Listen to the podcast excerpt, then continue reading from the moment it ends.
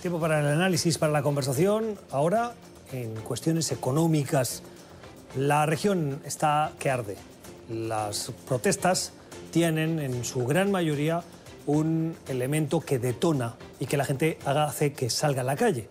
Y es el descontento por la situación económica, por las medidas de los gobiernos que ahogan o asfixian a la clase media que tiene dificultades para llegar a final de mes o que sienten que la situación económica del país, que puede ser en datos macroeconómicos relativamente buena, no se corresponde con su economía familiar. Lo hemos visto en Ecuador, lo hemos visto en Chile, lo hemos visto eh, también en Brasil y en Argentina, particularmente. Merece un capítulo aparte Venezuela, pero también lo podríamos incluir. Y estos eh, tumultos o estas protestas en las calles eh, no hacen eh, esa crisis económica que sufren particularmente las clases medias en América Latina exclusiva de esos países. Hay otros países que también la sufren y tal vez no estamos viendo esas protestas en las calles. Isaac Cohen es economista y es director, fue director de la Comisión Económica para América Latina, CEPAL, que es la Comisión de Naciones Unidas. Isaac, ¿cómo estás? Muy buenas noches. Un placer, como siempre, Gustavo. Gracias por estar con nosotros. vemos estos días esas eh, protestas en las calles. En el caso de Chile, muy particularmente, ha llevado al gobierno de Sebastián Piñera a adoptar un paquete de medidas económicas de gran profundidad y gasto social. Precisamente lo hace para revertir una situación de protestas en las calles que surgen precisamente por una serie de medidas que él quiso adoptar para recortar el gasto público.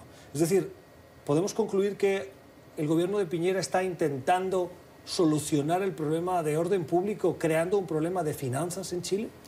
Bueno, hacer lo que debería haber hecho antes, porque eh, ah, eh, no anticipó. Y yo creo que nadie anticipó. Hay quienes dicen que sí, que esto ya se sabía, que se venía, pero la verdad es que estas situaciones, tú lo dijiste muy bien, lo que tienen es un detonador muy específico. No es que ocurran porque sí, es que hay una medida que adopta eh, un gobierno, que es una medida que la población considera insensible, que no tiene en cuenta de su situación y eso genera una reacción. O sea, no es que aquí hay un cúmulo de situaciones que se están dando, hay un detonador y el detonador generalmente lo causa una medida pues, eh, eh, de estas que no consideran cómo la población lo va a resentir. Por ejemplo, el incremento del precio del coste del transporte público. Efectivamente. Que parece una cosa muy pequeña, pero que supone la última gota que vierte el vaso. Y en Ecuador lo mismo, el, quitarle los subsidios a la gasolina, eso le genera al gobierno que tenía una oposición fuerte, le genera una oposición eh, del sector campesino, del sector indígena, y eso complica las cosas. En el caso de Argentina, la situación es eh, probablemente mucho más frágil y más preocupante que la de Bolivia, la de Ecuador o la de Chile. ¿Por qué no hemos visto protestas en Argentina? Pero se expresa electoralmente. Y eso es lo interesante en el caso argentino, porque la democracia argentina funciona.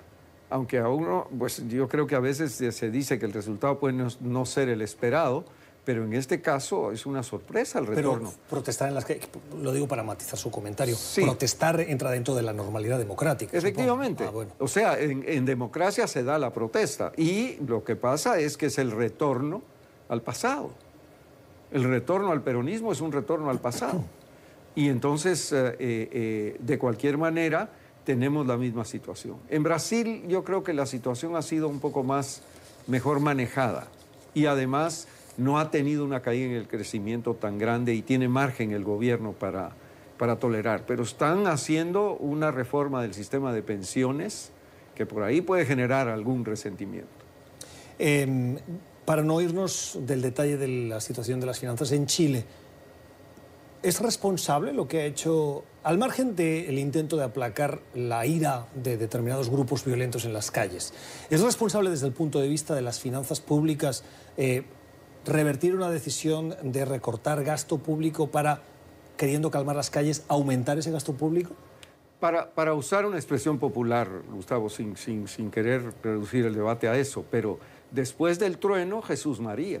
O sea, lo que estamos viendo es una reacción de parte del gobierno que le, le estalla esta situación que no se esperaba, que no es la primera vez que pasa en Chile, por cierto, pero ese es otro, ese es otro asunto. Aquí lo que pasa es ¿Con que... esta virulencia y, tan generalizado? Tal vez sí. en la historia reciente, en la democracia actual de Chile. Bueno, durante el régimen de la señora Bachelet hubo manifestaciones muy serias eh, eh, de los estudiantes, sobre todo. El tema ahí en ese caso era la educación, era el costo de la educación eh, que, molestaba, digamos. Pero en este caso, pues se les ocurrió subir el precio de la tarifa del metro. Entonces eso genera una reacción y a veces declaraciones un poco como dijera yo, del estilo de María Antonieta, diciendo, por ejemplo, bueno, si les parece muy caro el metro, ¿por qué no lo toman más temprano cuando es más barato? Ese tipo de, declaración irrita, molesta. ¿Quién dijo eso? Parece que un ministro eh, eh, recomendó que si no les gustaba la tarifa más cara, que se, que se metieran al metro más temprano porque es más barato. Bueno, beneficio para unos, pero en el fondo desgaste para el resto.